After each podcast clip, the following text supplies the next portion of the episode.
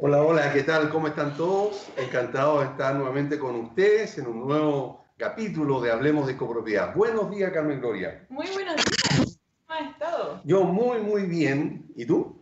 Excelente. Qué bueno, me alegro mucho. Eso, eso es bueno, empezar siempre eh, con, una, eh, con una visión optimista, sobre todo en estos tiempos críticos que estamos viviendo, donde justamente ¿verdad? El, autocuidado emocional a veces no está como, eh, no está, digamos, apropiadamente regulado. Y es por eso que hoy día tenemos también un tema súper importante e interesante ¿Qué crees tú, Carmen Gloria? ¿Es un tema para mí? no, no, no. Para todos. Sí, para, para todos. todo el mundo. ¿verdad? Para todos, especialmente para mí. O para algunos que estamos quizás un poco estresados y en particular los administradores, sí, yo creo que estamos un poco estresados el tema de que no todos pueden trabajar o que vamos sumando más casos de COVID positivo en los edificios. Si bien hay procesos, protocolos eh, establecidos, siempre em, la, la, necesidad de, que, de involucrarse un poco más y sabiendo que uno no puede salir complica un poco las cosas. Y claro, esto da a entender que cuando uno está un poco más estresado de lo habitual, y te rodeas con gente que está más estresada de lo habitual, se pueden eh, desencadenar algunos conflictos, tanto conflictos interiores como conflictos con tus mismos, por ejemplo, vecinos, con el administrador, hacia el administrador, y eso, y Hacia, hacia, el comité de administración, y eso a la larga solamente eh, perjudica las relaciones que podemos tener o que hayamos tenido unas muy buenas relaciones. Incluso eh, quizás a veces em, comentarios que son críticas más bien constructivas, las podríamos llamar, lo tomemos como un ataque personal. Ah, ok. Y, y eso lo vamos a tratar hoy día, parece. ¿Parece? Sí, evidentemente hoy día lo vamos a tratar. Ah, sí. ¿Y quién nos va a acompañar? Presenta a tu muy buena amiga. ¿Por qué? ¿Por qué? Sí, pues, pero preséntala tú. Ah, ya, okay. Bueno, ella es Chinhui, ella ha estado con nosotros eh, ya eh, en varios programas. Ella eh, nos ha orientado en diferentes aspectos, es, psicóloga. y entonces vamos a estar con ella en un ratito más. Y por mientras tenemos que conversar algunos otros temas que están relacionados con la actividad de las administraciones. Han habido algunas noticias por ahí que eh, no... no eh, ha salido varias veces en prensa.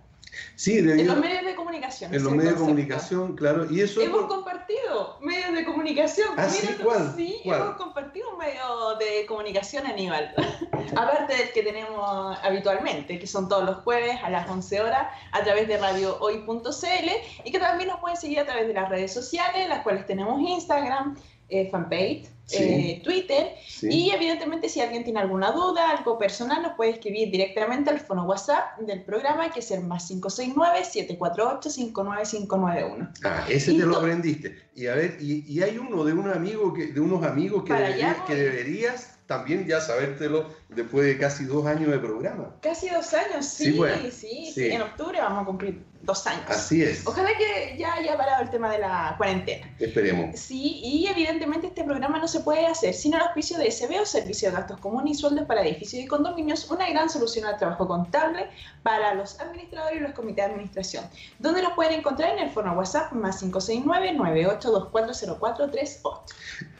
¿Y qué es lo que hace? ¿Cómo, cómo puede solucionar los problemas? Ese, SBO, se enfoca básicamente a todo lo que tiene que ver con el back office, que sería la parte administrativa de un condominio. Es decir, elaboración de sueldo, elaboración de gastos comunes, eh, terminación de cartas para morosos, por ejemplo, si si aplica el corte de suministro eléctrico o no, también hace un sinfín de cosas. Claro, todo lo que está relacionado con la parte administrativa que hace el administrador o a veces el mismo comité de administración, cuando se están autoadministrando. Y eso significa una, eh, aliviar una carga enorme en cuanto a tiempo para el administrador o para los comités que por lo general tienen sus trabajos eh, habituales y lo que tienen que dedicarle tiempo en horas libres para eh, ejecutar esta labor. Eso lo hace eh, SBO, por lo tanto, en caso de que alguno, algún auditor quiera eh, hacer consultas sin compromiso, lo puede hacer al fono WhatsApp más 569-98240438. Ah, muy bien. No, no vi cómo lo dijiste, pero bueno, lo dijiste muy bien y rápido. Perfecto. Por Dios, claro, después de casi dos años uno ya se termina aprendiendo todo. Ok, correcto. Bueno. ¿Viste que tenemos un nuevo video comercial? Ah, sí, lo han visto ustedes, los acabamos de subir al... Podríamos, y eso eh, parece que lo, pillaríamos de, improviso. Eh, Miguel, ¿se puede ver? ¿Se puede poner en pantalla o no? Eh, ¿No? No. No. No. No. Ah, bueno, entonces quienes quieran ver el, nuevo video de, nuestro programa, lo pueden A nuestro Instagram. A través del Instagram de la radio, también a través del fanpage y también a través de Twitter. Em, y si quieren, se lo puedo mandar directamente si ustedes nos mandan un WhatsApp, digamos. Eh, ah, el foro WhatsApp ¿sí? 569-748-59591. Eso, se lo mandamos, ¿verdad? Y ahí para que ustedes lo puedan ver. Se lo enviamos. Eso, se lo enviamos. Se lo enviamos, suena mejor. ¿Sí? sí. Ah, ya, correcto. Así que ahí está, pueden ustedes eh, revisarlo y, mirarlo. Lo hizo Dani, el tío, el tío, ¿cómo, cómo le dice el tío hoy? Tío, sí, pues. hoy, ¿verdad? Así que muchas gracias a Dani por este regalito que al final de cuentas eh, muestra un poco lo que hacemos en, nuestra, en nuestro programa. Bueno, ahora sí, después, de, tanta introducción, ¿verdad? tenemos eh, algunas situaciones que se han estado viviendo últimamente, eh, las dos últimas semanas prácticamente, en, en, los edificios, que ha sido todo este trámite por sacar eh, por parte de las comunidades el permiso único colectivo. Y nos encontramos con que habían algunas dificultades, primero porque evidentemente hay que reconocerlo, las administraciones o las comunidades no habían actualizado sus datos antes del Servicio de Impuestos Internos, pero bueno, el problema está, en algún momento hay que solucionarlo y esperamos que muy pronto, pero la autoridad sí accedió a que eh, se pueda solucionar esto. Por lo tanto, lo que habría que hacer es perdón, hacer el trámite. Estás como... Sí, perdón, pero voy a tomar agüita. No me digas que, eh, estás resfriando, tienes algún síntoma. No, nada. Favor. Nada, nada. Parece que hacía rato que no tomaba agua, entonces. Bueno, y, eh, y esto lo pueden hacer directamente en el, en el sitio de impuestos internos. Primero actualizar los datos los datos del administrador en, el espacio eh, que el Servicio de Impuestos Internos allí eh, estableció. Pero ya está listo eso, ahí nos queda alguna duda.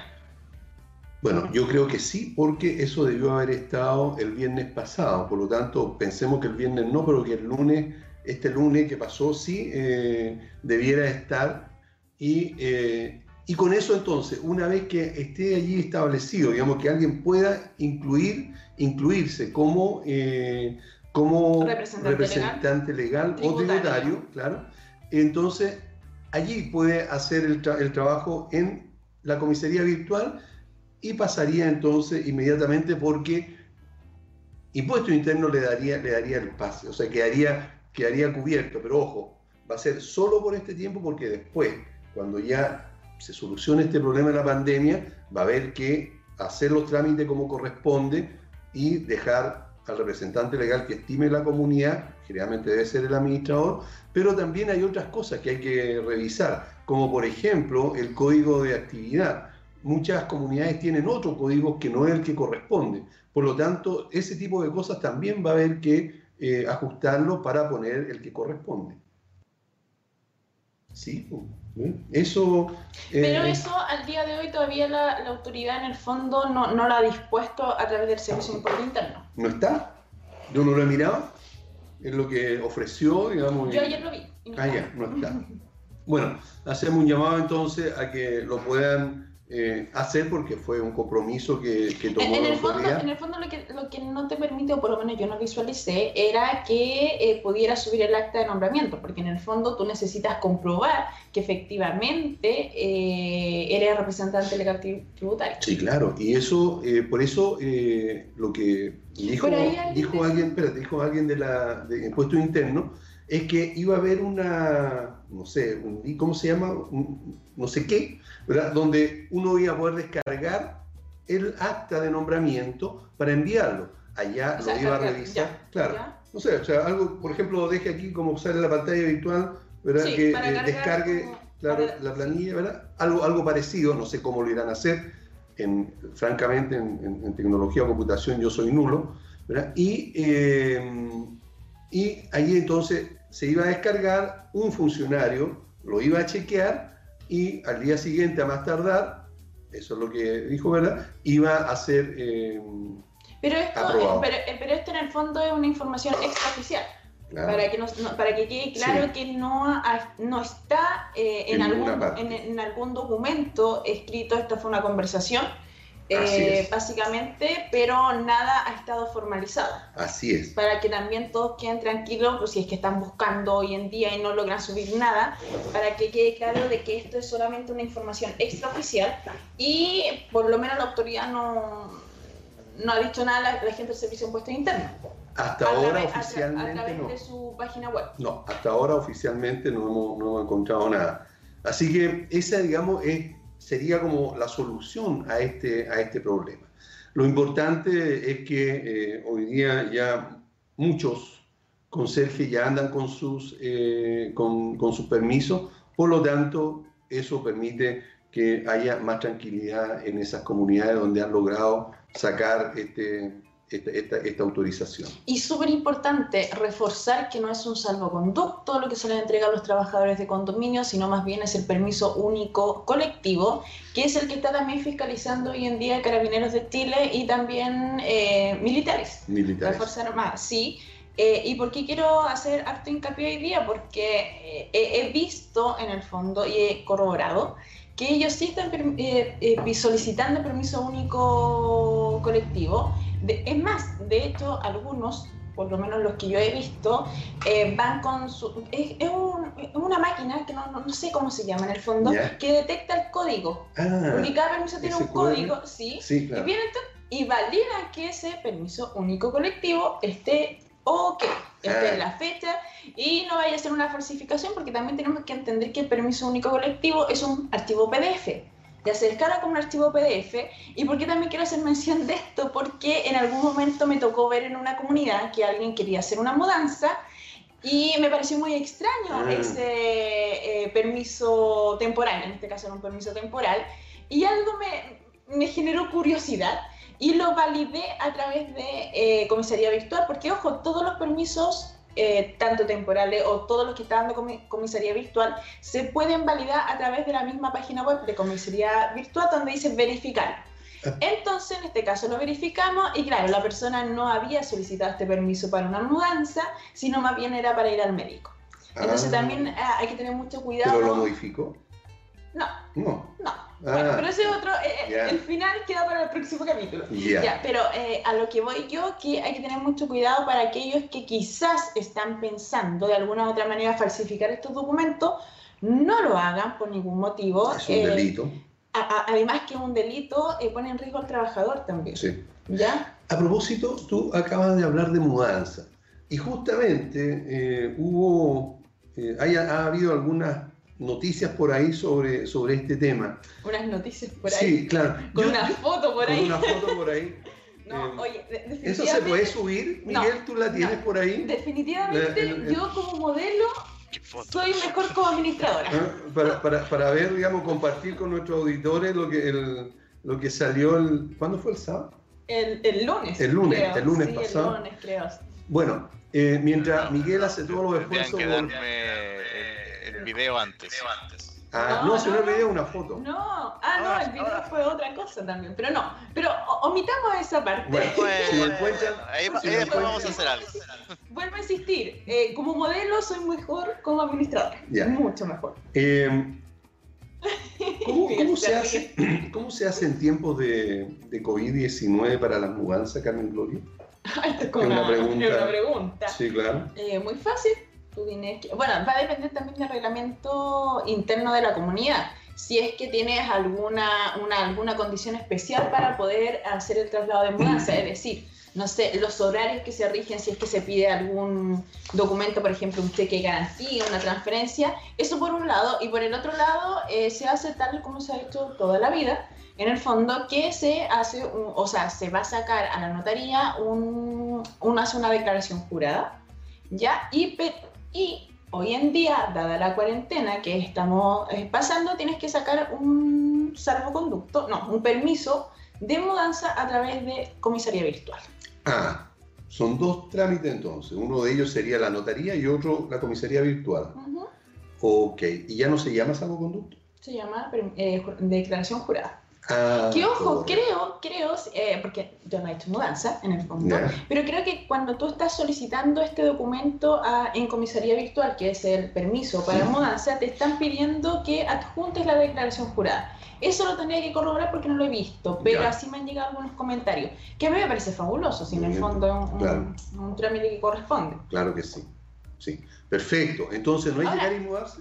No, ahora, en atención a lo que yo conversaba con la periodista, ella me comentaba que había entrevistado a un par de administradores que le indicaban que sí el conserje y sí el administrador podían retener a esta persona para que no se fuera. ¿Cómo sí? A ver. Así como que no la dejan ir. Ya. ¿Y por qué no la dejan ir? No la dejan ir, no la dejan ir, no. O sea que no la dejan salir de, No de la la- dejan salir Ya. de... Y para eso, bueno, está, eh, conversamos en un reportaje y ahí queda claro que en el fondo nadie puede retener a una persona. Bueno, evidentemente que esas personas que te afirmaron eso están cometiendo un delito, si es que lo, lo llegan a hacer.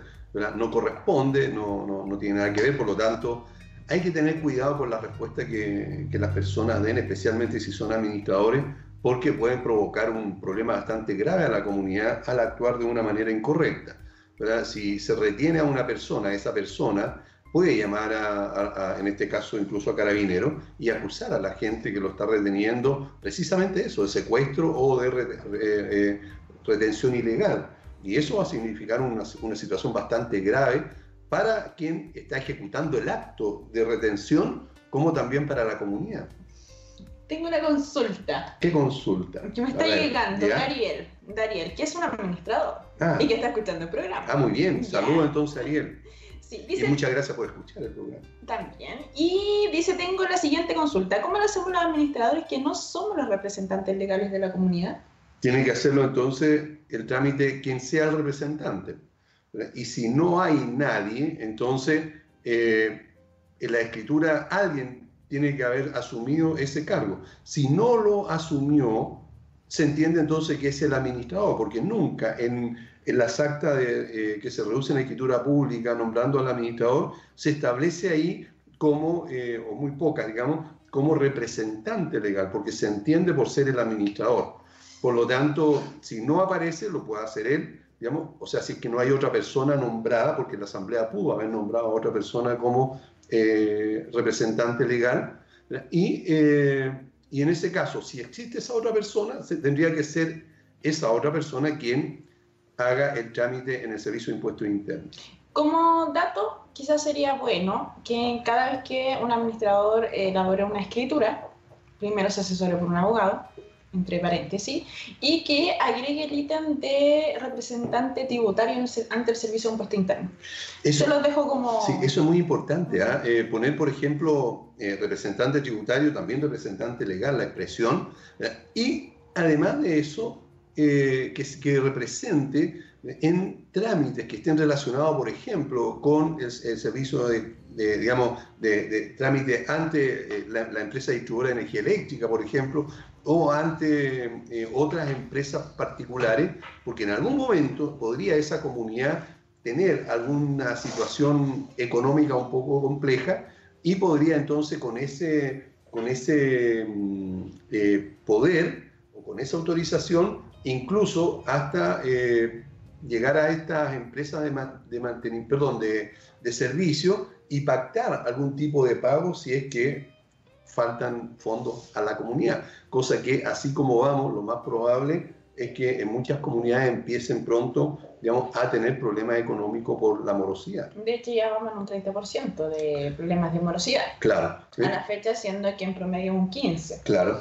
¿Verdad? Por lo tanto, eh, ya yo creo que este mes, a fin de mes de, de- de junio, que lo vamos a saber los primeros días de, julio.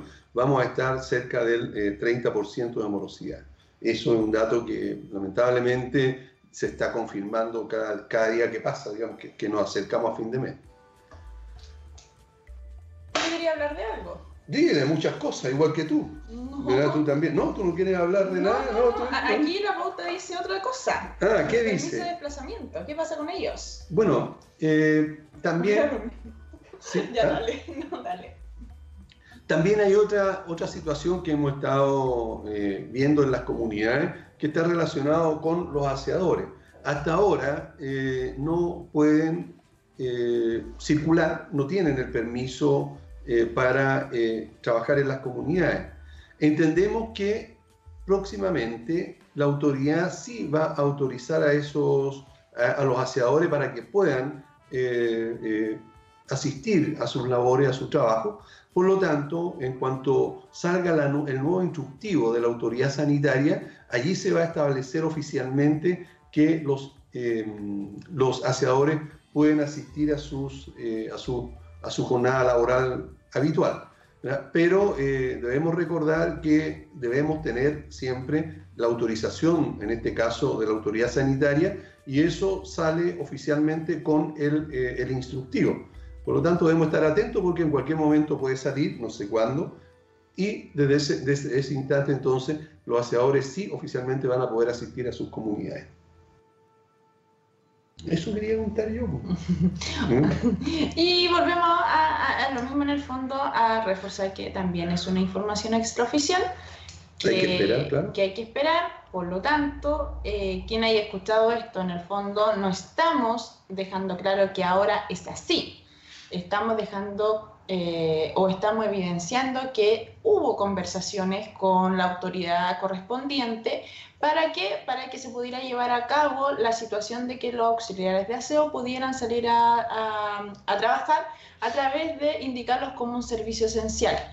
Vuelvo a reiterar, esto es una información muy extraoficial, no quiere decir o no estamos promoviendo que esto se ejecute al día de hoy, lo mismo con los administradores, porque eh, tal como siempre lo hemos dicho como programa, eh, nosotros tenemos, en este caso los administradores, hacer lo que la autoridad indica. Y lo que la autoridad indica al día de hoy, estamos hablando el 25 de junio, Así es. Eh, es que efectivamente eh, no se puede, por lo menos la auxiliar de aseo, ir a trabajar.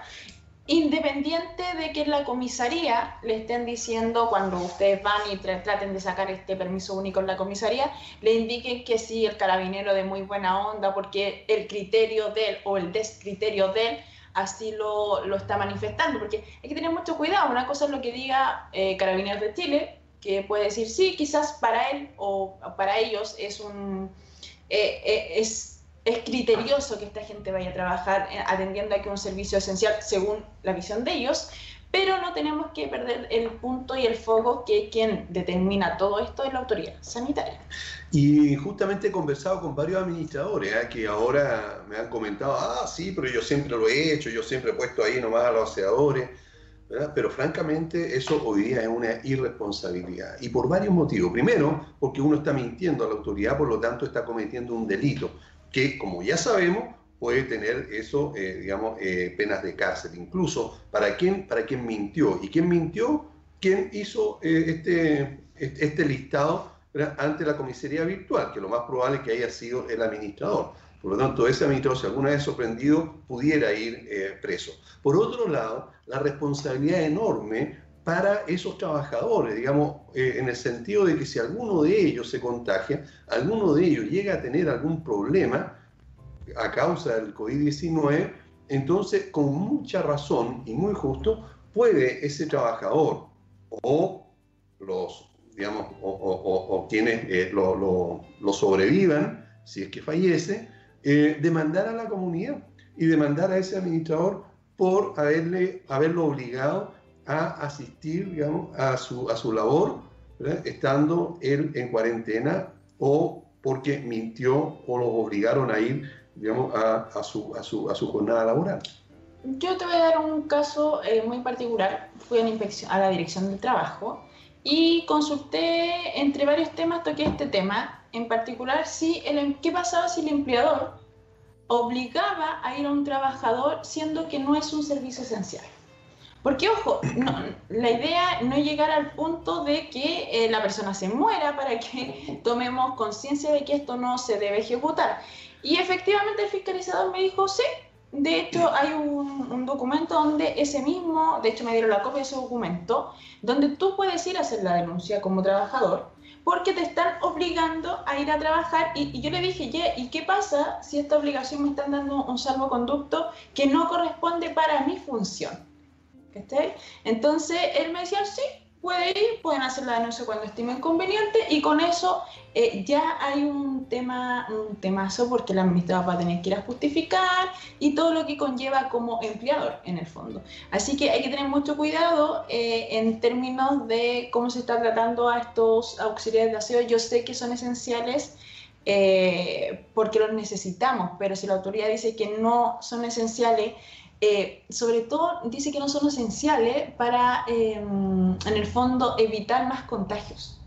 Claro. ¿ya? Yo creo, y personalmente yo creo que no cuesta nada, y de verdad lo digo porque lo estoy viviendo, eh, organizarse con los vecinos por piso y por último, por piso empezar a hacer el aseo. De verdad, eh, Estamos pensando que en un piso, por ejemplo, si son seis departamentos, día por medio o algo así, porque tampoco manchan mucho, o ensucian y se van organizando. Yo, creo que, yo creo que eso es bastante positivo en lo que tiene que ver en relación de convivencia con los vecinos. O sea, aquí todos somos los empleadores, no solo algunos. ¿Y qué mejor organizarse? Y bueno, si te tocó solo en tu piso, bueno, el pecho a las balas, que sí que tampoco es tan terrible. ¿Y cómo, lo harían en el caso, por Extender de la sala de basura o los, subterráneos, los, eh, los, estacionamientos? Por ejemplo, si estamos hablando de sala de basura, podrías, estoy inventando, ahí va, va dependiendo de cómo se vaya organizando la comunidad, quizás, quizás, quizás deshabilitar los ¿ya? Deshabilitarlos y dejar un punto eh, donde puedan dejar todo el acopio de la basura manteniendo esto, evidentemente comprando eh, bolsas de basura para los contenedores, ya para que no se evitar que se vayan ensuciando. Pero yo creo que todo esto se puede hacer siempre y cuando exista la colaboración de todos los vecinos. ¿ya? Quizás no van a ser todos, pero sí un porcentaje. Yo creo que también es muy determinante estar educando a todos los residentes estar enviando la información de lo que está pasando hoy en día y actualizando, actualizando a toda esta gente con las normativas que rigen y lo que puede o no puede hacer el empleador. Porque muchas veces eh, los residentes eh, olvidamos que somos los empleadores. Entonces olvidamos ese ítem que es tan importante y que en el fondo eh, todos somos responsables, no solo el comité o la administración. Así es, todos somos responsables. Yo hoy día me toca limpiar. Ah, ¿a ti te toca? Ah, correcto. Oye, sí, hasta cambié las ampolletas de mi piso. Ah, muy bien. Bueno, eso, eso es lo, lo que en realidad. ¿Y sabes qué? Estamos bien limpio. O sea, por lo menos los vecinos que partieron. Es que yo me inundé, entonces es otro. ¿Te inundaste? Sí. Sí, sí de hecho creo que todavía ando con agua. Pero bueno, ah, sí. sí. Pero cosas que pasan. Ya. Cosas que pasan. Ah, ya, ok. Pero esos accidentes. Eh... Yo siempre he pensado que los accidentes en los edificios no existen. ¿Ah, no? No. Solamente son malas ejecuciones debido a que no existen procesos eh, establecidos.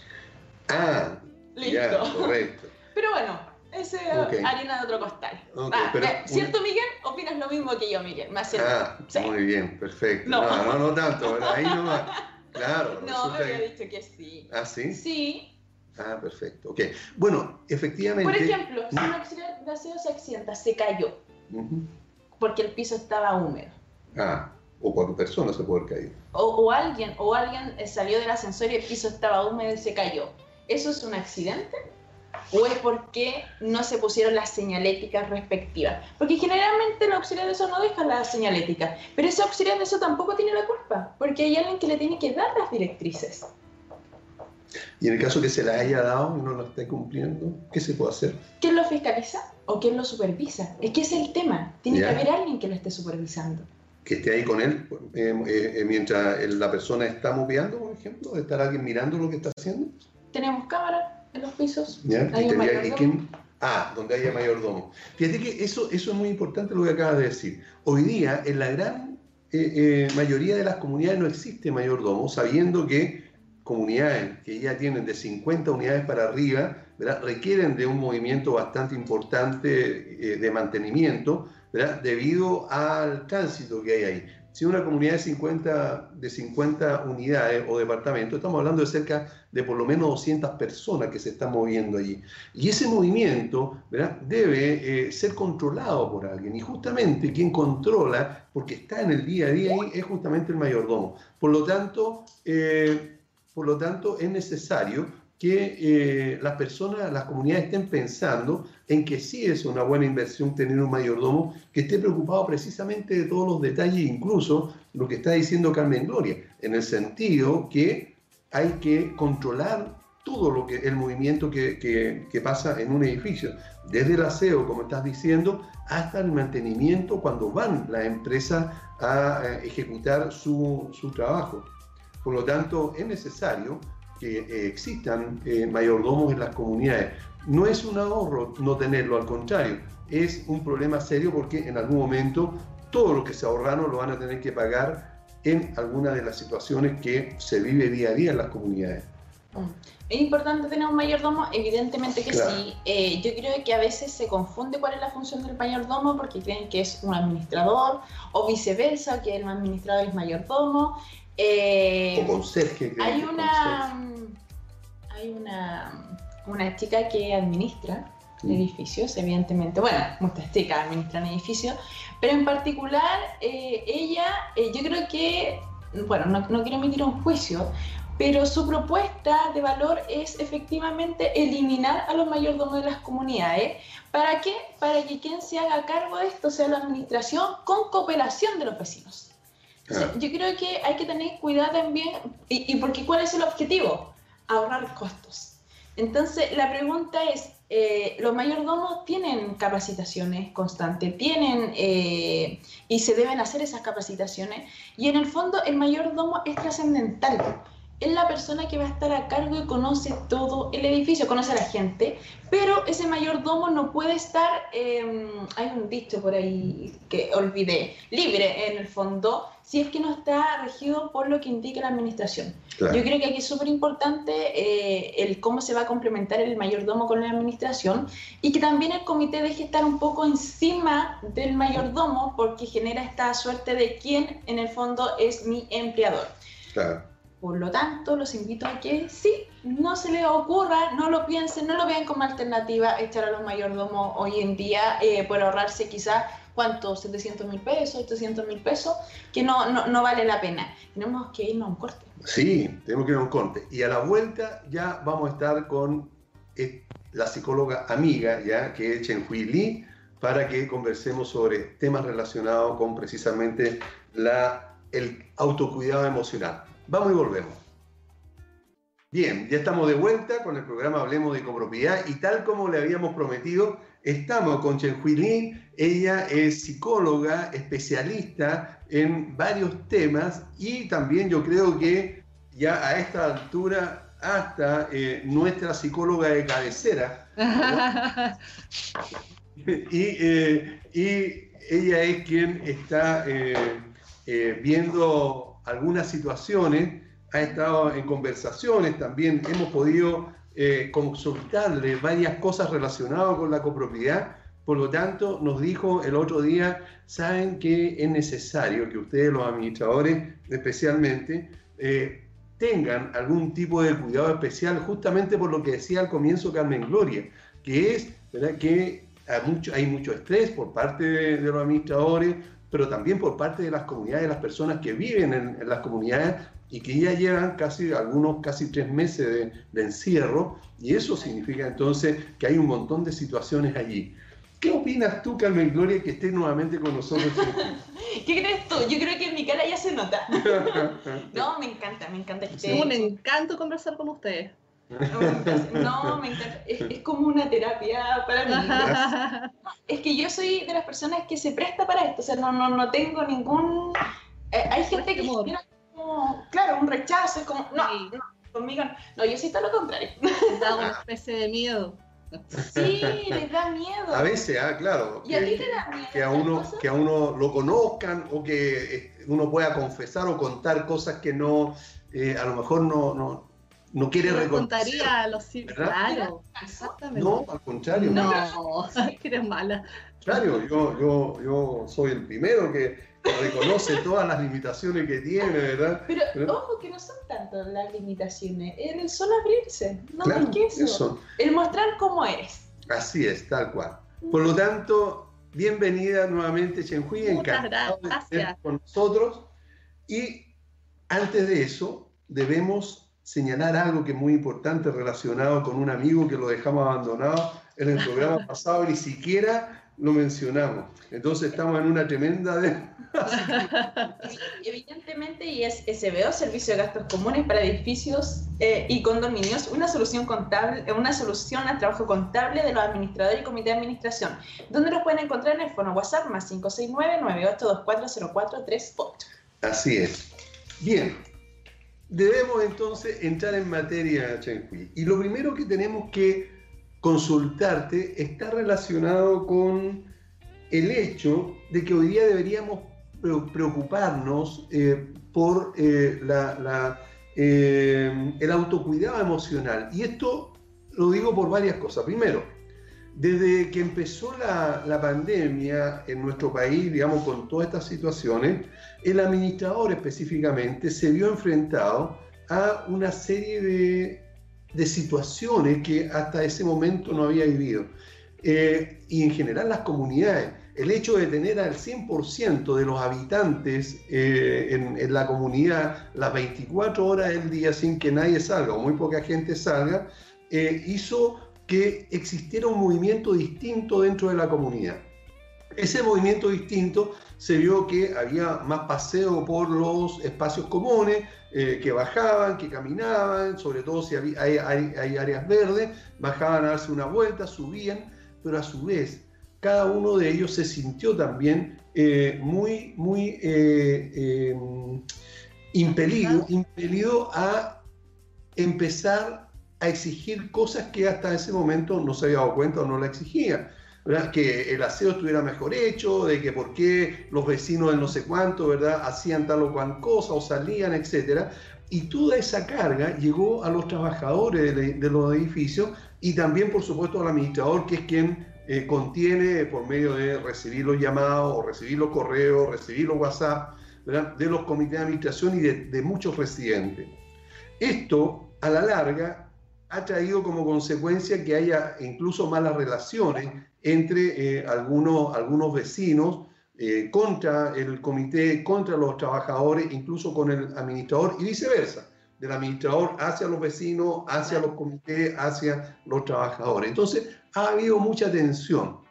Y es por eso que conversábamos el otro día, ¿verdad? Bueno, ¿cómo nos resguardamos todo? ¿Cómo se resguarda el, el, residente que lleva tres meses ahí con toda su familia, ¿verdad? El, el trabajador que tiene que soportar a veces, ¿verdad? Que sea, ser increpado, ¿verdad? O, o, o, maltratado, y el administrador que está ahí, digamos, que cada uno ¿verdad? le dice o le, o le, le trata de exigir cosas. Claro, es que estamos en una situación... Te dejo la palabra. Te lo agradezco mucho. Es que, claro, estamos en una situación compleja en donde las personas poco a poco se les está acabando la tolerancia, eh, el miedo, lo que era la incertidumbre, el miedo a la enfermedad, a que les pase algo a, la, a nuestras familias y además el encierro. Por supuesto que estamos todos más alterados. Por eso el autocuidado. Y partamos por los administradores, que en el fondo es quien es el líder de la comunidad, es el responsable de ello. Primero definamos qué es autocuidado. Y en la particularidad, eh, hoy día nos convoca el autocuidado emocional, porque estos son una serie de acciones subjetivas, eh, emocionales, conductuales, acciones físicas, que normalmente hay un autocuidado más dado a lo físico, ¿no? Eh, que las personas tienen, deben desarrollar en pro de su bienestar biopsicosocial. Y esta es una habilidad inherente al ser humano. ¿Y para, sirve, sirve para qué? Para garantizar la supervivencia de él y de su familia. Porque cuando nos hacemos cargo de nuestro bienestar, que es en este caso, y en específico del bienestar emocional, logramos estar más en el presente, estamos más puestos en el ahora. De esa forma, las ansiedades y el, estrés propio de la situación que tenemos tiende a disminuirse, porque aumentamos la relación con nuestras emociones, nos comprendemos reflexivamente y también comprendemos por qué y para qué surgen las emociones que estamos viviendo. Y con eso, a partir de ahí recién vamos a poder abordarlas, regularlas, colocar el límite, que es tan importante. Empezamos a atender lo que nos ocurre y con eso nos vamos a relacionar mejor con nuestra familia y, por supuesto, el administrador va a poder relacionarse mejor con su equipo de trabajo y con los residentes de la comunidad, porque van a estar más disponibles, van a estar con una mejor tolerancia. Al, al comprenderse mejor, va a poder comprender al otro, con menos rabia, con, más compasión y sin, eh, ¿cómo decirlo?, sin actuar la emoción que el otro le está transmitiendo, como por ejemplo deben haber muchas situaciones de discusión en donde debe surgir muchas instancias de agresividad. Eh, y eso es importante que el administrador en situaciones así mantenga la calma. Para ello necesita autocuidado. De eso es lo, que vamos a hablar ahora también. Eh, disculpa que te moleste, ¿Puedes apagar tu cámara y volverla a encender? Porque eh, en este momento no está, eh, eh, no está funcionando bien. Para que los, los auditores te puedan ver también.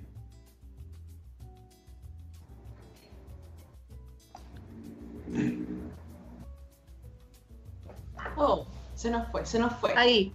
Ahí, ahí sí, ahí, volvió bien. Ahí, estoy. Claro. Ahora sí, perfecto. Ok.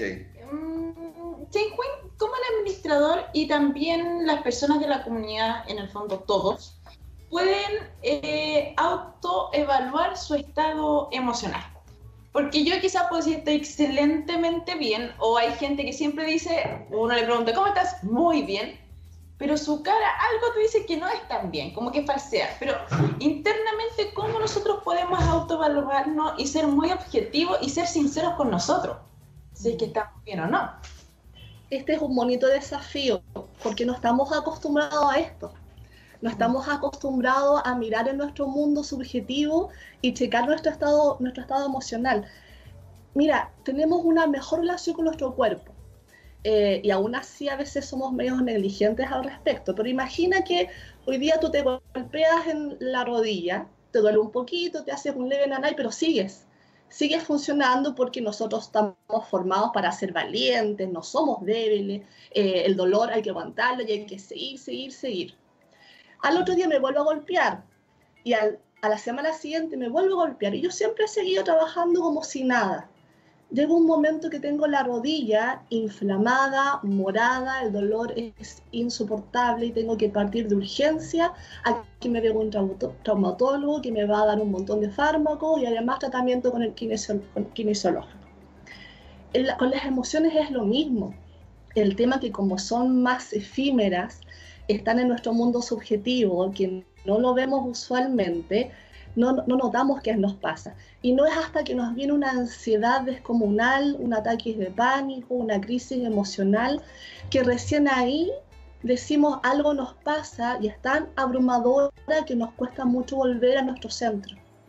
En, en MDR usamos una escala para medir el malestar subjetivo. Y quiero que lo hagamos ahora. Miren, les voy a dar un, un tips no sé si tienen en sus casas, deben tener, sobre todo las, mujeres, pero los hombres también lo pueden hacer. Una, una pulserita que se la pueden colocar en la, en la muñeca. Eh, esto es como una ayuda a memoria. Es lo típico cuando nosotros decimos, eh, hoy me voy a cambiar el reloj a otra mano, o sea, el anillo a otra mano para acordarme, o el, el, reloj me lo pongo a la izquierda para acordarme. ¿Sabes qué?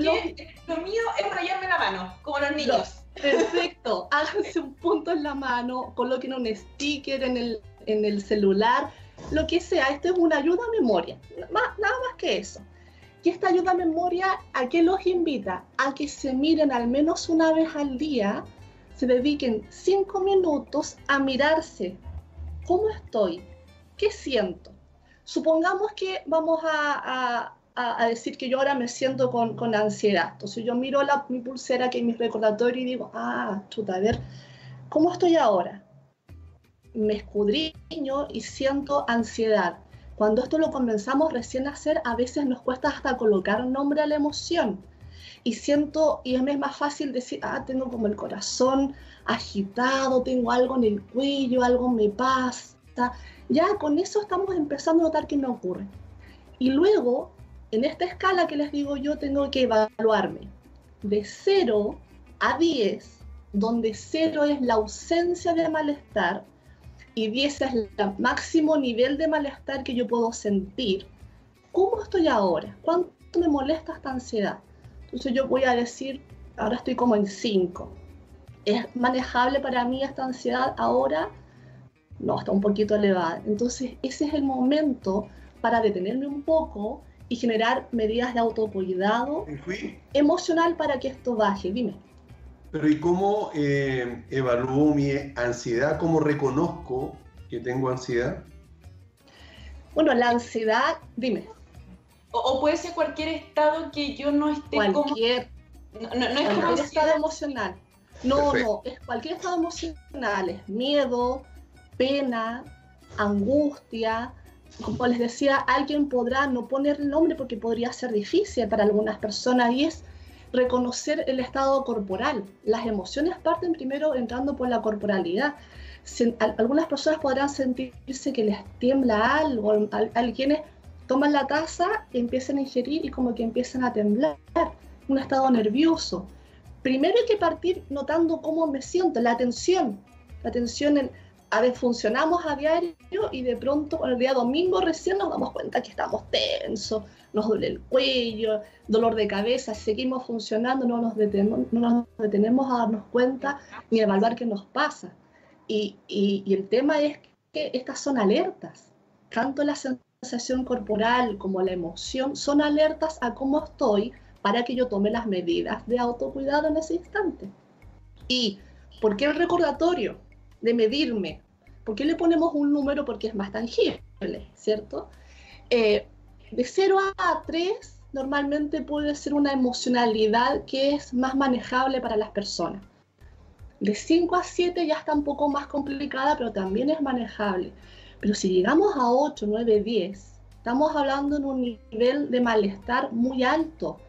Y para algunas personas puede ser muy difícil volver al centro. Entonces, la necesidad de monitorearme es para que no llegue a 8 a 10, es para siempre ir manteniéndome, autorregulándome y estar siempre entre 0 y 2, 3. O sea, sentir la emoción, detectarla, poder evaluar lo que me ocurre, lo que ocurre desde el entorno y poder tomar decisiones con una claridad mental, con más tranquilidad. Pero si no nos autoevaluamos, vamos a llegar siempre a 8, 9, 10 y así no podemos funcionar. Tengo una consulta porque a veces puede ser difícil eh, que uno quiera efectivamente reconocer que tiene algo que le angustia emocionalmente. Y esa persona en particular que eh, como que tapamos o negamos esto, muchas veces el cuerpo es tan sabio que dice, ah, te estás haciendo la loca con lo emocional, te voy a atacar con lo físico.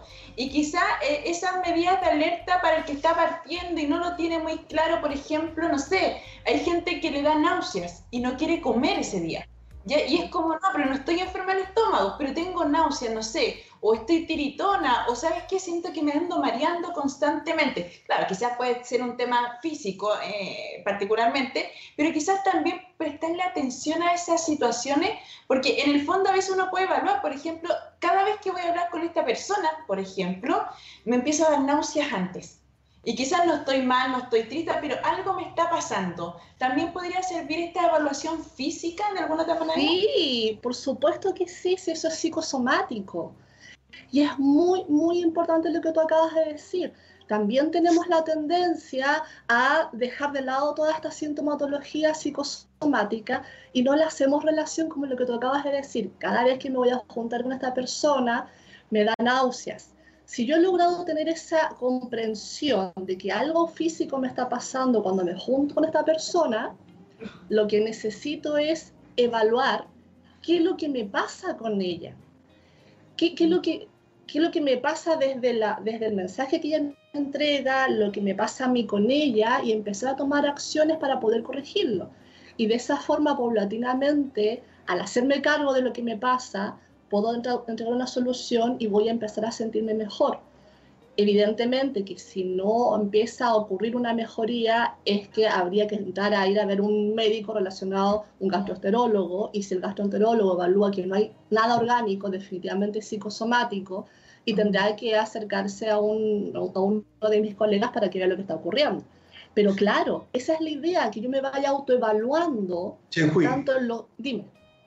Pero para, para, para hacerlo aún más realista, ¿cómo yo me convenzo que debo hacerme esta evaluación? O sea, ¿cómo, cómo yo logro eh, estar disponible mentalmente para eh, querer hacerlo? O sea, ¿qué, ¿qué, qué, tengo que hacer? ¿Qué tengo que pensar al respecto? Cuando toca fondo. No.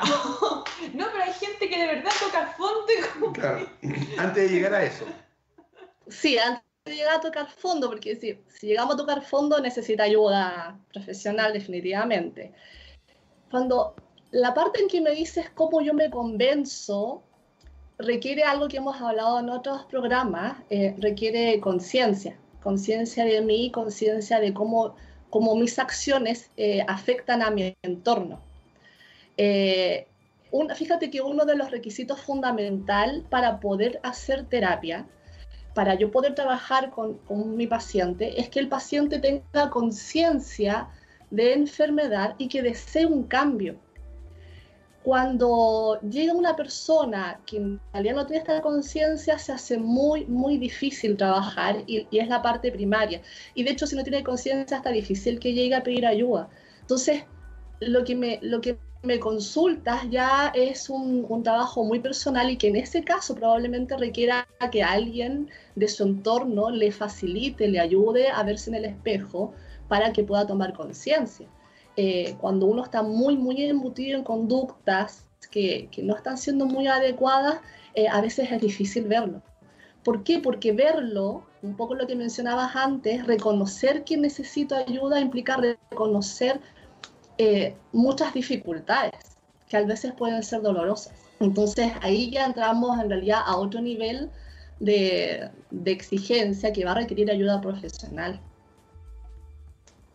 Ok, o sea, en el fondo, eh, claro, tal como lo dice Hui, si quizás uno está enmarcado en que lo hace bien, que todo es perfecto y que todo, eh, todo marcha perfecto, y claro, cuando alguien te dice, hey, no es tan así, y peor aún cuando uno se mira en el espejo es como, chuta, no es tan así, viene el paso de lo que tú dices, reconocer. Yo creo que el paso fundamental para cualquier cosa es reconocer y reconocernos. Y en el fondo es como aceptarnos o sea, me acepto con estas cualidades maravillosas, pero con estas que no son tan cualidades maravillosas. No son tan luminosas. Pero, y, tengo que entender cómo yo afecto al otro. Si esto yo no lo estoy haciendo, sería una maravilla que alguien de mi entorno me lo pueda reflejar con, con una actitud muy amorosa, para que yo me, pues, me empiece a dar de a poco, muy paulatinamente, me empiece a dar cuenta que necesito hacer un cambio. Y por eso es que funcionamos en sociedad no somos entes aislados. Lo que pasa es que por lo general eh, a nosotros nos cuesta menos reconocer los errores o las debilidades de los demás, pero no, no las nuestras. Entonces, claro, es más fácil que yo eh, digamos, me dé cuenta que tú o quien sea, digamos, eh, está teniendo estas cosas, ¿verdad? Tiene estos problemas, ¿verdad? Pero claro, en, hace muchísimos años atrás yo tuve la oportunidad de hacer un ejercicio, estaba haciendo un curso de venta hace muchísimos años, eh, y tuvimos que hacer, digamos, el FODA, digamos, el reconocer, pero el FODA, digamos, a nivel personal. Ajá, es un muy buen ejercicio. Mucho, digamos, eh, poner eh, unas cuantas, digamos, en hacer una lista de, de cada uno de, esa, de, de, esa, de, de, esa, de, esas situaciones. Por lo tanto, no es fácil. Debilidades, fortalezas, las amenazas externas, claro. Por eso, en el fondo, te abre la posibilidad de mejorar. Por supuesto. de mejorar. Y, y, claro, siempre y cuando tú quieras mejorar, porque hay gente que de frente no quiere mejorar, pero en la medida de que tú veas todas estas falencias, quizás, quizás va a ser lo que tú nunca te imaginaste, pero qué rico tomar eso y empezar a ir mejorándolo. Porque en el fondo tú vas viendo que vas subiendo y que puedes romper quizás eh, tabús que tenía, puedes avanzar. Mira, esto se llama psicoeducación emocional. Eh, que lamentablemente a nosotros cuando somos pequeñitos no nos enseñan esto. Eh, pero es un punto muy importante que se aborda usualmente en los inicios de un proceso terapéutico, al menos lo hacemos en, en MDR. ¿Por qué? Porque para poder vernos necesitamos tener un mayor manejo de nuestras emociones y también tener un, mayor autoconocimiento de quiénes somos, qué nos molesta, cómo nos defendemos, cuáles son mis lados luminosos y cómo yo interactúo con el otro. Y eso es todo un proceso de educación emocional. No se nace aprendiendo, lo aprendo de mi entorno usualmente y si no, lo tengo que aprender en un proceso ya de vida o en un proceso psicoterapéutico, por supuesto. Bien, debemos irnos a una pausa y volver inmediatamente. No se vaya nadie porque ahora viene la mejor parte eh, de, del programa porque Chen Huilin nos va también a dar unos tremendos ejemplos que nos van a ayudar muchísimo a todos. Vamos y volvemos.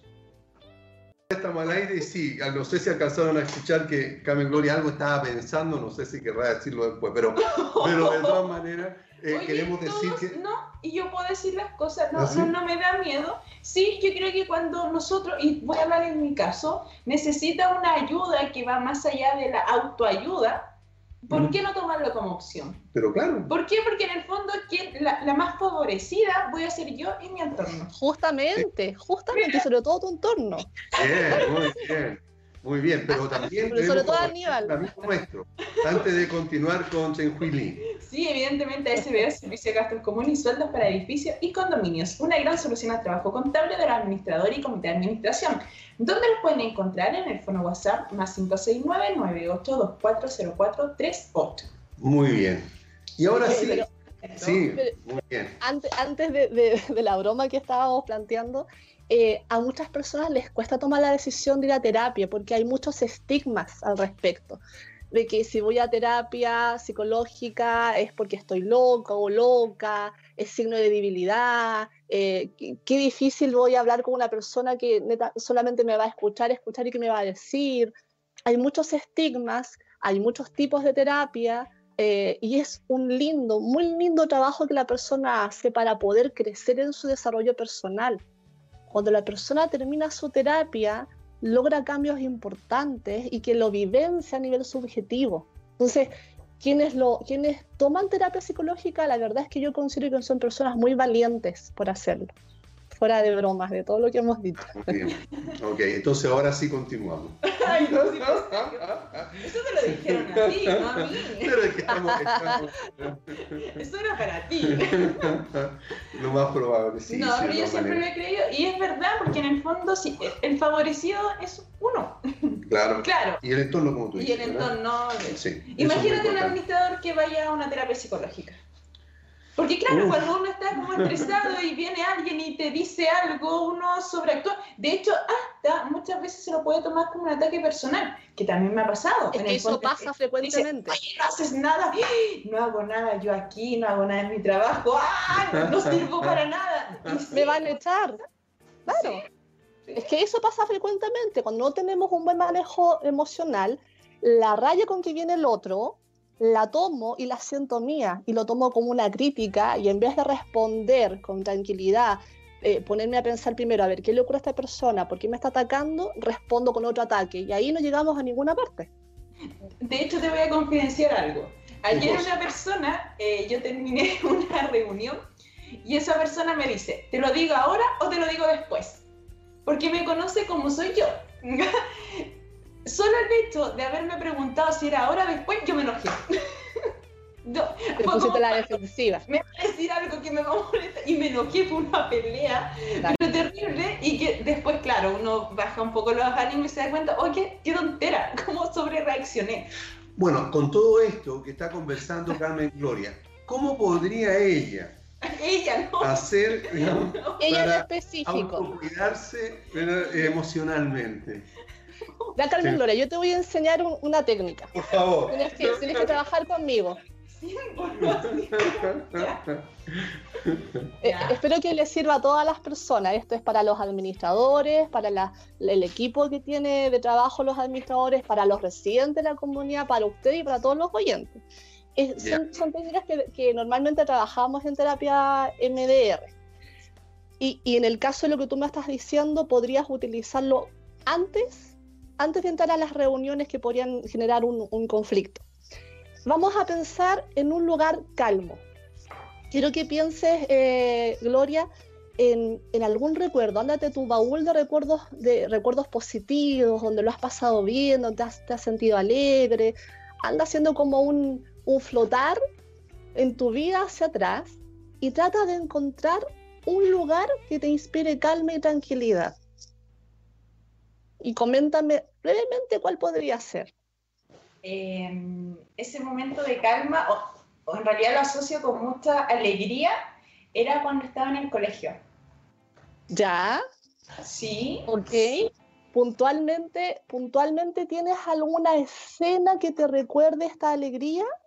Sí, la cancha de básquetbol. Genial. Cuéntame un poquito más, quiero, quiero que vayas recordando más con más fuerza. La cancha de básquetbol, ¿de qué color era? Era de color naranja. Naranja. ¿Cuán Sí. grande? Eh, no, no era una cancha real, pero era como una clásica cancha de colegio, que era Perfecto. techada. Techada. Que tenía ¿Qué otro color ves más? ¿Qué otro color ves? Eh, azules, que era, porque era techada, entonces todas las pilares eran azules, tenía dos arcos de fútbol, eh, tenía dos pilares, o sea, entre medio porque también se transformaba en una cancha de voleibol, tenía un escenario que estaba al medio, ese escenario, eh, bueno, atrás de ese escenario habían unos pasillos, alrededor de esa cancha era de tierra. Perfecto. ¿Recuerdas algún sonido? Sí, la- cuando las ¿Sí? zapatillas suenan, sí, cuando las zapatillas suenan o los zapatos suenan en la cancha, cuando uno va corriendo. Perfecto. Sí, sí, claro, claro, lo estoy, estoy imaginando. ¿Algún olor? no sé si el aroma ser muy... eh, O no lo digas, no lo digas, pero No. recuérdalo. pero no lo digas. si, no, si no se puede decir, no lo digas. Muy bien. Y esto a ti, estas, este recuerdo te trae alegría, ¿verdad? sí, La alegría que tienes de este recuerdo, ¿en qué parte de tu cuerpo la percibes? o en, así como en el pecho, así como que me palpita. Sí. Bien, respira De hecho, también lo siento profundo. como los cachetes. ¿Cómo? Ahora respira profundo, inhala por la nariz lo más lento y profundo que tú puedas y exhala por la boca haciendo un pequeño sonido, así. Con ese gesto al exhalar, tu mandíbula, tu rostro comienza a relajarse. Cuando permites que ingrese aire lo más profundo posible y lo más lento posible, estás permitiendo que ingrese más oxígeno. Con ello ingresa más oxígeno no solamente a tus pulmones, también a tu torrente sanguíneo que llega al cerebro y con eso ayudas biológicamente a que se reduzcan los estados de ansiedad, de estrés, producto de la producción de hormonas como la- el cortisol o la adrenalina. Entonces siempre respirando profundamente, anda a este, a este recuerdo de la cancha de básquetbol. ¿Qué piensas de ti positivamente en esa situación? No tienes para qué decirlo, solamente dime cuando lo tengas. Eh, ya lo tengo. Perfecto. Siente, ¿Tengo problema en decirlo? si quieres, Sí, lo que más recuerdo de esos momentos eh, era que era muy, muy perseverante y con mucha energía. Como que nada tenía límites, o sea, todo lo podía hacer, todo, todo, todo lo que yo quisiera lo podía hacer. maravilloso.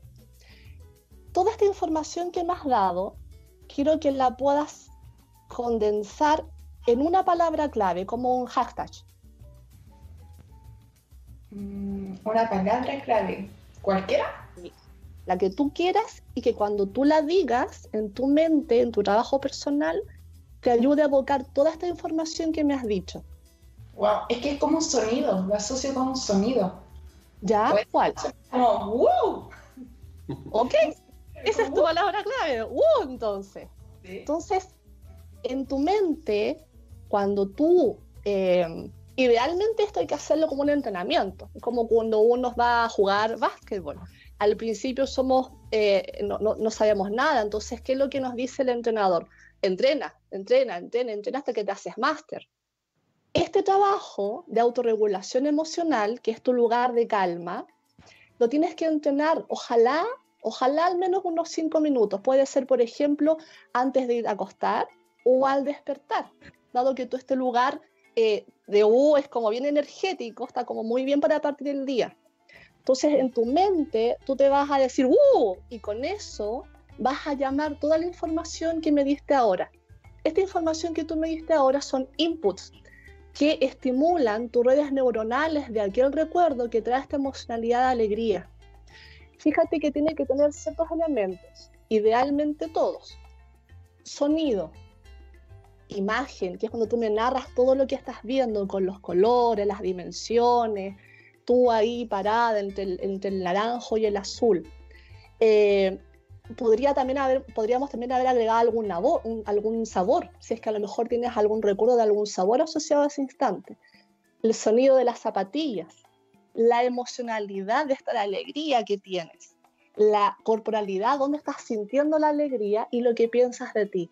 Todos estos son canales que te activan em, neuronalmente para evocar este estado emocional. Eh, por el tiempo y también por, el resguardo también del, ejercicio y la privacidad, cuando, por ejemplo, no lo vamos a, hacer un cambio de, de, estado hacia algo más desagradable para que lo notes.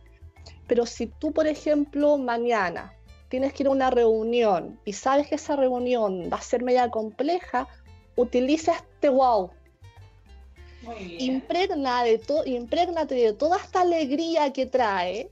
¿Y cómo la traes? con toda la información, con todos los inputs, color y la imagen, el sonido, em, la, actividad, la emoción, el pensamiento de ti, la sensación corporal. Tú tienes la capacidad de activar esta alegría para poder aplacar el nerviosismo que va a generar esta reunión. Y es más, si te logras hacer más experta cuando estés en esa reunión y se empieza a colocar media compleja, tú puedes hacer como una división mental. A la mitad derecha está con la atención puesta en lo que está ocurriendo en tu entorno, que está pudiendo ser un poco más complejo, agresivo, te pone nerviosa, etc. Y visualmente tú colocas tu otra parte del cerebro a tu lugar calmo que se llama wow. Y con ella traes toda la imagen, el color naranja, el azul, la alegría que se siente en el cuerpo y que tú te sientes bien, más los pensamientos positivos asociados a ese recuerdo de ti. Entonces, estás recibiendo información, pero tú estás en control y la estás aplacando la información desagradable con la información positiva de, de este recuerdo que se llama wow. ¿Sí? Sí, maravilloso. Ahora, otra cosa, hace un ratito atrás lo que hicimos fue autoevaluarnos, ¿cierto? Mirábamos la pulserita y decíamos, estoy con mucha ansiedad y de 0 a 10 me molesta 5. Bueno, una vez que, uno dice ansiedad o miedo o pena, cualquier estado emocional de desagrado, supongamos que está en 5, vas, en el caso tuyo, Gloria, vas a este lugar calmo que se llama wow, te tomas 5 minutos, mentalmente viajas a este lugar, traes los colores, lo, visual de toda la escena, traes tu estado emocional de alegría que se siente en el cuerpo, el sonido, ¿sí? Y te empiezas a impregnar de este estado emocional, o apacando el estado de ansiedad o otro estado de desagrado. Te quedas ahí unos 5 minutos, 10 minutos si quieres más, siempre respirando lento y profundamente y luego te vuelves a mirar y dices, ahora, ¿cómo está la ansiedad? De 0 a 10, me molesta 3. Ya con eso has comenzado tú a reducir tu estado de desagrado emocional. ¿Sí? Sí. Queda como ¿Sí? Ah, qué bueno, qué bien. Bueno, perdón. Eh, no te quiero interrumpir, a lo mejor. Ah, ya. Eso quería saber. No, no, después, después te voy a hacer algunos comentarios. Ya. Otro ejercicio. Que pregunta. Como, como, como, como, que yo me desconecté un poco, perdón. Sí. sí no, Está me... genial. Sí. El truco, si estás con otras personas, el truco es que estés presente, pero con una parte de tu mente en un lugar de agrado, que es tu lugar calmo. Sí. Esta parte me Esto... Ayudemos, ayudemos a Carmen Gloria, estamos en el programa Hablemos de Economía. ¿verdad? Y eh, estamos saliendo por radio hoy.cl. No, no, pero estamos súper bien. Eh, muy agradecida, Chenqui. Y de verdad, eh, uno cambia la percepción. Por ejemplo, yo soy muy em, como saltarina, estoy como todo el día muy, muy energética. ¿En serio? Ya, qué pesado. ¿Se nota? No, no, no, estoy ah, preguntando. no, ya, qué bueno. Entonces, claro, esta, estos ejercicios, no sé, Chenqui, ahí aclárame tú la situación, como que nos mueva un punto de equilibrio. ¿Puede ser o no? Para los que son un punto de equilibrio, imagino un continuo. Un continuo. Al medio es donde tenemos que oscilar en el punto de equilibrio y tenemos a este lado emociones que son más de desagrado y acá de más de agrado. La idea con este ejercicio es que, claro, tú te acerques hacia el, el, el punto de equilibrio, lo que lo, lo está situando. Por eso es importante que yo me mida en la parte de las emociones de desagrado, cuán distante estoy de mi punto de equilibrio. Si estoy en 10, estoy muy distante y claramente me va a resultar más difícil volver a mi punto de centro. Lo que hace más importante que estas herramientas de autorregulación emocional yo me esté entrenada, porque si en algún momento yo llego a estar en 10 de miedo, de pena, por ejemplo, pena, llanto, si estoy en 10 y no tengo esta herramienta, voy a necesitar ayuda pero si la estoy entrenando constantemente, probablemente nunca voy a llegar a, o va a ser extraño que llegue a una situación de un estado emocional muy perturbador, porque constantemente me estoy mirando, regulando, conversando conmigo. Otra cosa que es muy importante y que lo quiero también, te lo quiero enseñar, dado lo que me dijiste, que esto como que te desconectaste un poco, algo que te ayuda a estar presente, que es muy importante estar presente puesta en el hoy tenemos la tendencia a estar en el futuro y con ello mucha ansiedad nos acompaña.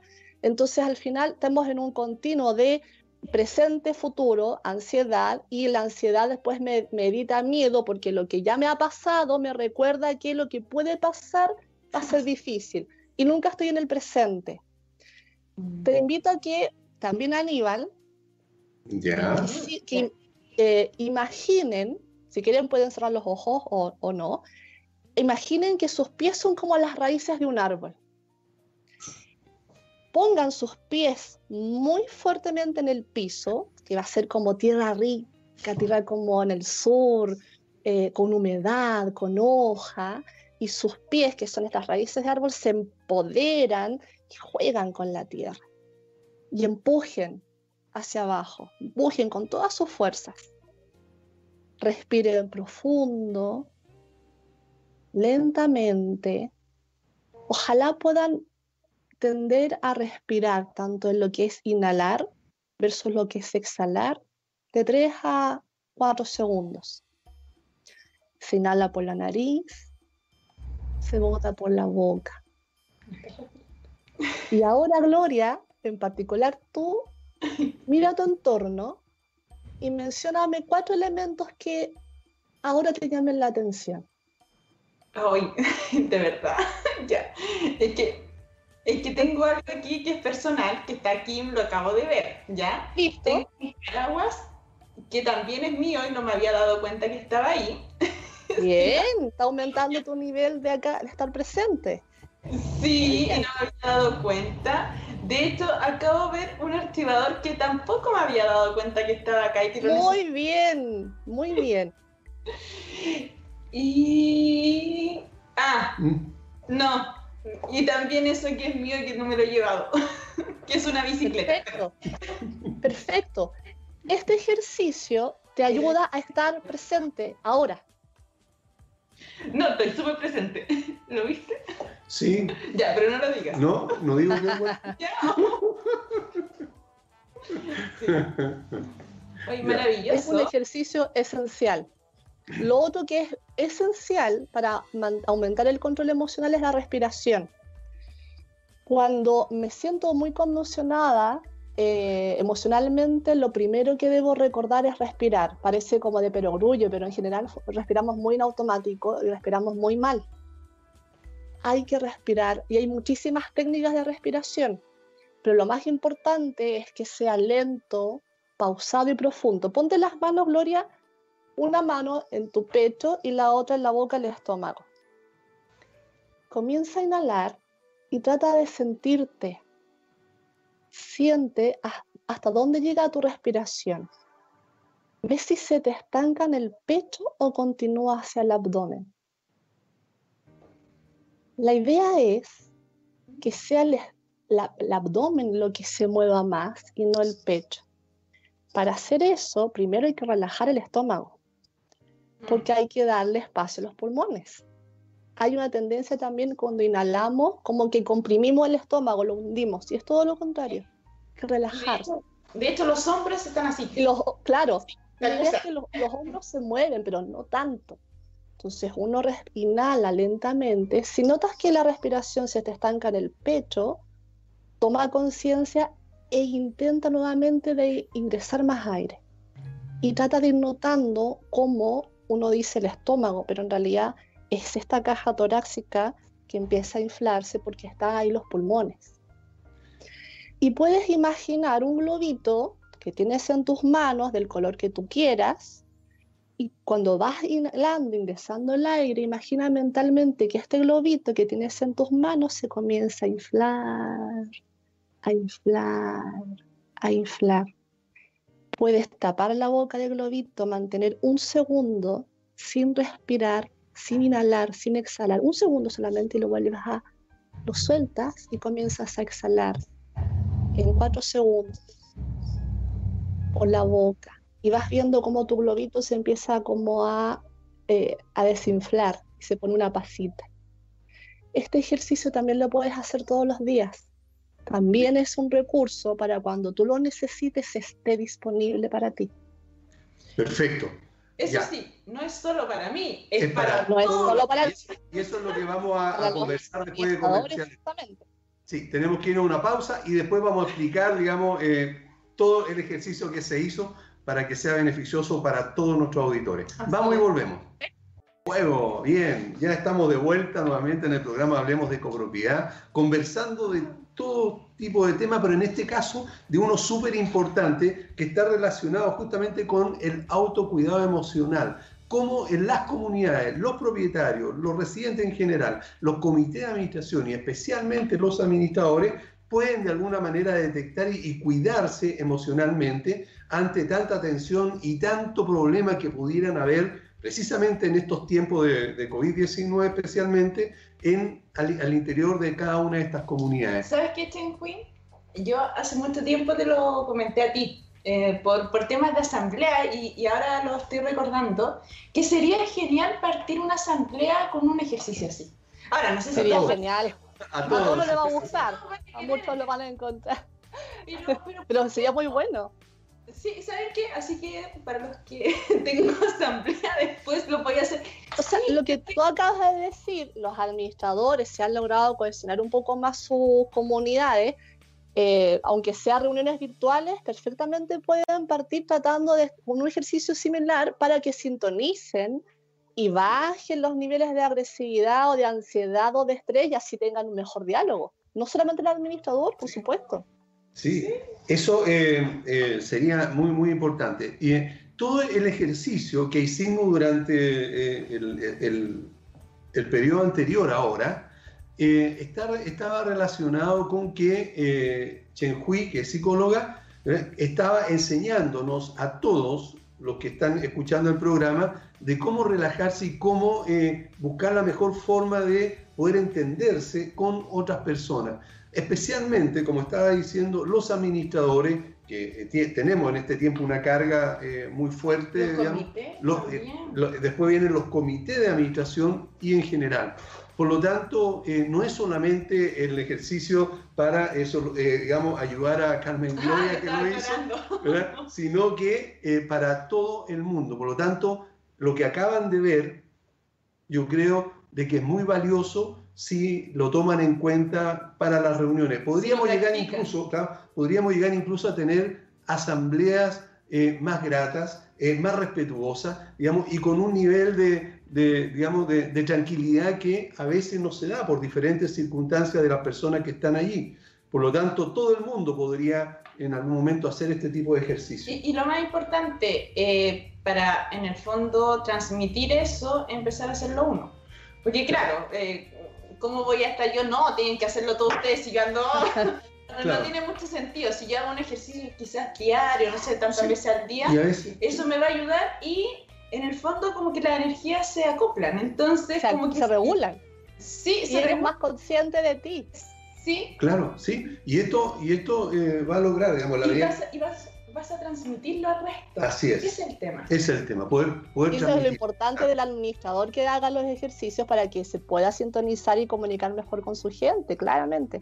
Voy a, estaba pensando que voy a tratar de subirles en un, en un tiempo más a un video para que quienes no escucharon o quieran volver a repetirlo, un video de, un, de uno de estos ejercicios para que lo puedan ir consultando cada vez que lo necesiten o se les haya olvidado cómo se hace. Hay una ayuda a memoria, les voy a tratar de dejar en mi Instagram. A la palabra, sí, sí. Sí. sí. Ok, ¿Viene otra pregunta? Ah, pero antes, antes, antes de continuar, eh, Carmen Gloria tiene que decir algo muy importante. Así ah, muy bien. Ve servicio de gastos comunes y sueldos para edificios y condominios una gran solución al trabajo contable del administrador y comité de administración. Consulte sin compromiso el número WhatsApp más 569-98240438. Chen yo eh, recién traté de resumir lo que había pasado en la media hora anterior, al decir todo esto, pero evidentemente que más peso tendría que una autoridad en la materia como tú, eh, psicóloga, ¿verdad? pudiera decirlo. Por lo tanto, te voy a hacer la pregunta, ¿cómo impacta al administrador el estado emocional, ¿verdad? como también a su equipo de trabajo? El, digamos, el estar bien emocionalmente y por supuesto haciendo los ejercicios que tú nos acabas de enseñar. Bueno, el administrador es el líder de la comunidad, es quien es el responsable de alguna manera del bienestar de, toda la comunidad de su equipo de trabajo y, con ello también no solamente al, al, entorno, sino que también al bienestar biopsicosocial de las personas que integran su, la comunidad que administra. Entonces, por supuesto que está enfrentado día a día a situaciones difíciles con cada uno de los integrantes, con proveedores, con los trabajadores, y que en la medida que él no esté centrado emocionalmente le va a ser muy difícil afrontarlo y podría incluso llegar a generar eh, eh, respuestas inadecuadas que van a aumentar el malestar con la comunidad. Entonces, en realidad es vital estar centrado emocionalmente como a cualquier líder de cualquier eh, grupo, en el fondo, un grupo de personas que es muy importante. Por lo tanto, eh, estar puesto en el presente, el administrador, tener un manejo de sus emociones, o sea, esta es mi rabia o en realidad es la rabia que me están transmitiendo las personas que vienen a reclamar. ¿Realmente me están cuestionando, yo soy tan mal administrador o en realidad hay una molestia que se comprende de parte del residente, que mm, no sé, ustedes sabrán mejor cuáles son las dificultades, pero eh, que a lo mejor no está el entorno tan agradable como era antes, con el pasto cortado, con todo con riegos, eh, todo limpio, entonces hay un malestar que anda flotando producto de la situación de pandemia en que estamos, producto del encierro, producto de estar viendo a las personas todo el día, de poco manejo emocional que cuando ves al administrador es el punto donde vas a llegar a descargarte. Si el administrador esto no lo tiene claro, puede pasarlo muy mal. Y ahí es cuando uno aprende a colocar límites a la emoción. Esta emoción, por ejemplo, de rabia, de ira, del reclamo que me trae el otro, ¿es mía o en realidad es del otro? ¿A mí qué me pasa con esto? Y esto yo lo voy a lograr cuando tenga mejor conciencia de mí, en donde todos estos ejercicios que les enseñé, la medida que los vaya adquiriendo como mejor herramienta, me va a facilitar conocerme, sentirme, para poder estar más centrado y para poder responder mejor a las situaciones de conflicto que surjan. De hecho, antes que se me olvide, les quiero dar dos, dos recursos más. Uno, trabaja conmigo, Gloria quiero que imagines en tu cerebro. ¿Quién no puede, Aníbal? No, sí, que mejor, que mejor modelo que ¿Ya? Los dos, los dos. Los que imaginen en su cerebro una bailarina. ¿Sí? una bailarina de ballet del teatro municipal. Ah, por Dios. Una bailarina del teatro municipal. Ah, ya, ok. Aníbal, cuidado ahí. Aníbal, por Dios, por Dios. Mejor yo me imagino. Ya, ya, no. Sigamos contigo, Gloria. Fue mala idea invitar a Aníbal. Imagina una bailarina y hazla que gire hacia el sentido del reloj, de las agujas del reloj. Concéntrate en ello. Cuando la tengas dominada girando, avísame. Respira profundo, lento, exhala por la boca. ¿La, tienes? Sí. Ahora haz que cambie y gire al sentido contrario de las agujas del reloj. Respira lento, profundo. Saca cualquier otro pensamiento de tu mente lentamente y coloca foco en esta bailarina. La girando al sentido contrario. Genial. Ahora haz que regrese al sentido de las agujas del reloj nuevamente. Respira siempre lentamente, pausadamente. Ya. Excelente. Con este ejercicio, lo que estamos haciendo, al igual que lo que hicimos con el enraizamiento, es colocar atención en el ahora y cambiar de foco mental y emocional. Cuando algo me esté molestando, usa este ejercicio para cambiar de switch y además aumenta también tu nivel de concentración, tu nivel de atención. Otro ejercicio que también pueden hacer es cuando algo los, esté perturbando demasiado, cuando hacen su ejercicio de chequear cómo estoy ahora, ¿sí? También lo que pueden hacer es tener un contenedor mental, como una cajita, un baúl, del tamaño que ustedes quieran, a gusto de quien lo crea. Puede ser chiquitita, puede ser un container del color, de la materialidad que ustedes quieran, un contenedor con llave, con cerrojo, ¿sí? Y pueden ahí meter en ese contenedor todo lo que les esté molestando en ese instante para que les ayude a descansar de ello y le dejan el peso en ese contenedor. Todo el malestar emocional, las personas que les molestan, la situación que les molesta, lo dejan ahí y lo cierran y luego se van a su, a su lugar seguro o lugar, o lugar calmo que trabajamos contigo, Gloria, por ejemplo. Vas a tu lugar calmo, te, te relajas, vuelves a tu centro y te vuelves a chequear cómo estás.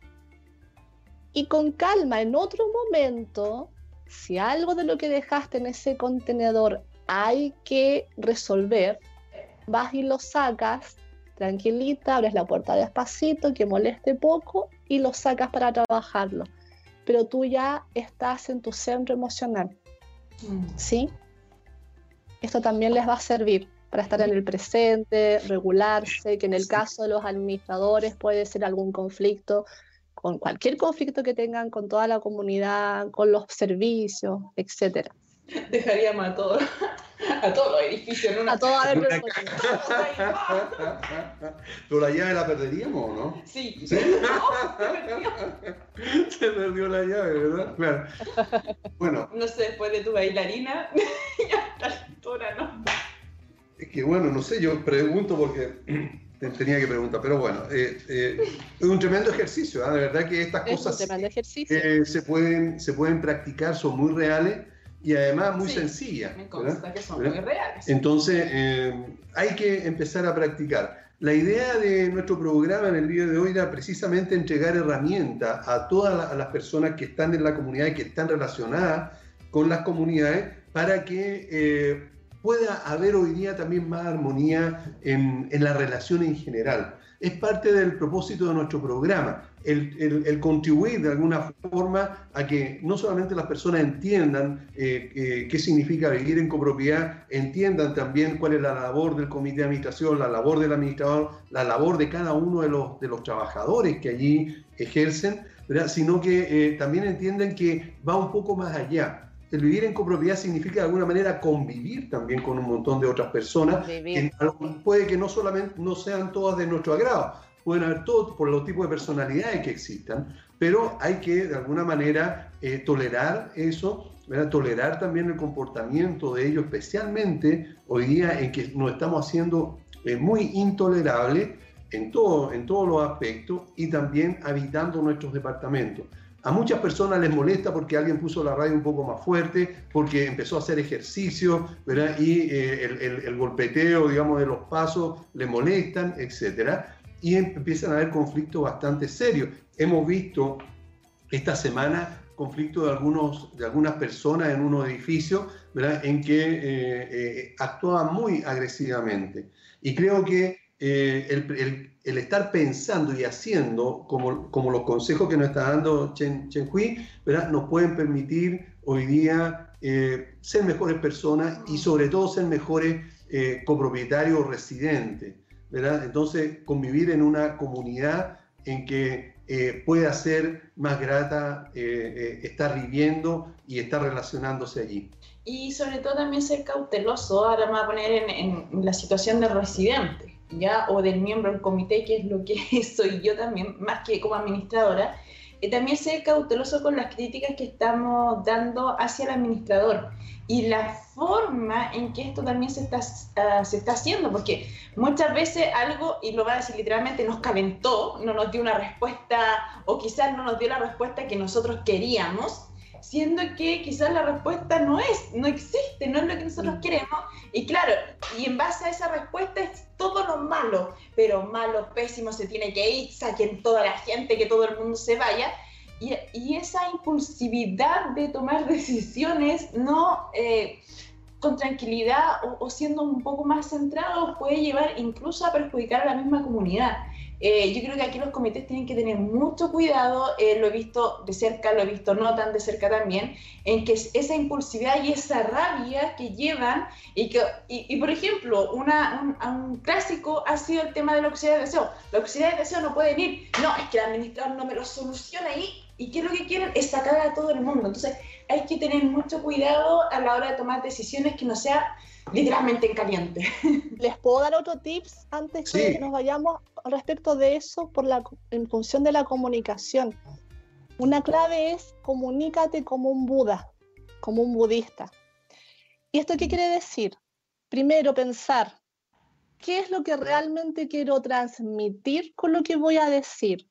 ¿Para qué lo voy a comunicar? ¿Qué quiero lograr en el otro con esto?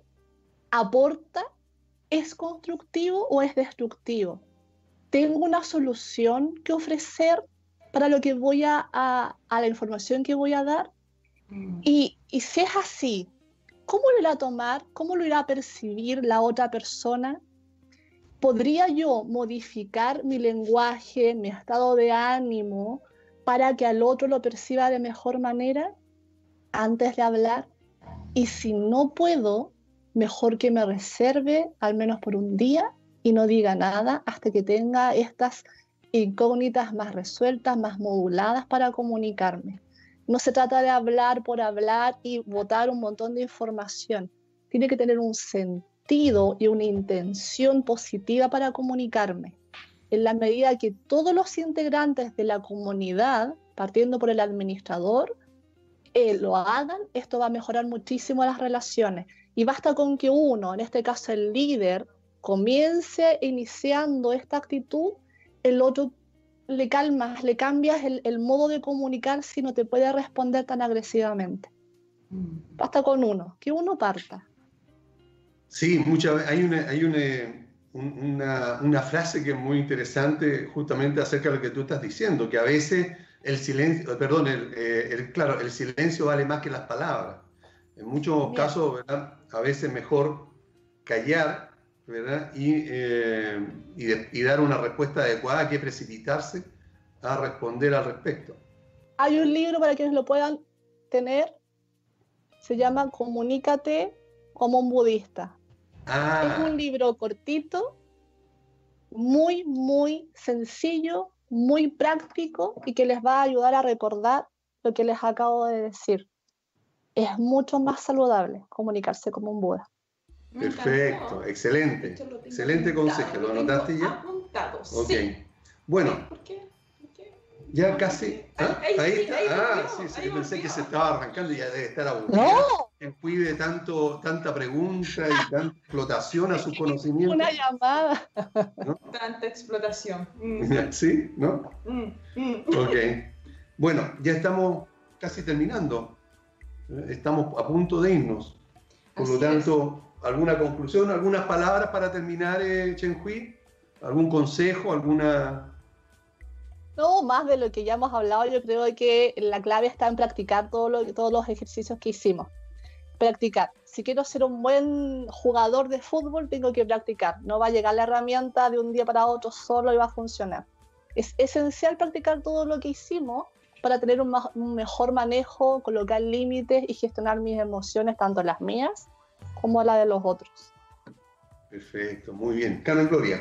Eh, sí, evidentemente en la medida que uno no practique no va a lograr nada. Eh, quizás, creo yo, eh, para los que van a comenzar a practicar, las primeras semanas quizás no van a sentir ningún cambio, no van a ver nada, eh, quizás pueda ser hasta un poco frustrante, quizás se van a desconcentrar, van a estar en otras situaciones, pero yo creo que aquí la perseverancia en pro de, eh, en el fondo, de estar mejor, quizás no es mañana, quizás va a ser en tres meses más, y quizás planteando una meta también, eh, es lo que necesitamos para seguir. En el fondo, tal como lo hemos dicho todo el rato, no es solo un beneficio para mí, es un beneficio para todo mi entorno. Pensando en los administradores, va a ser un beneficio para su equipo de trabajo, porque su equipo de trabajo también se va a conectar de distinta manera. Y qué importante tener un, un equipo de trabajo muy cohesionado. E incluso eh, si el administrador ya lo practica y le sale ya de manera más natural y lo lleva en la sangre, ¿por qué no eh, hacerlo con los trabajadores de la comunidad? Yo creo que, eh, claro, quizás... Y no con los residentes de la comunidad también. Y también, quizás, quizás partir, porque en el fondo quizás llegar a instaurarlo va a costar un poco el tema de la resistencia al cambio, pero partir con los trabajadores. Lo más probable es que si los trabajadores lo recepcionan bien y lo empiezan a practicar, lo van a ir contando a los demás. Y esto en el fondo se va a hacer un boca a boca gigante y tal vez, tal vez, esa comunidad de partir de una asamblea comience con un ejercicio. Sería lo ideal, ¿verdad? Ujú. Bueno, ya estamos terminando nuestro programa. Muchísimas gracias, Chen Hui. Encantado de estar nuevamente contigo, Carmen Gloria. Encantado de estar con ustedes. Gracias. No, Y con- nosotros felices. Sí. Y yo sobre todo muy, muy, muy agradecida. Y por supuesto, también a todos quienes nos están viendo y escuchando. Así que nos vemos el próximo jueves a las es. 11 horas. Que estén todos muy bien. Nos vemos. Chao. Chao, chao.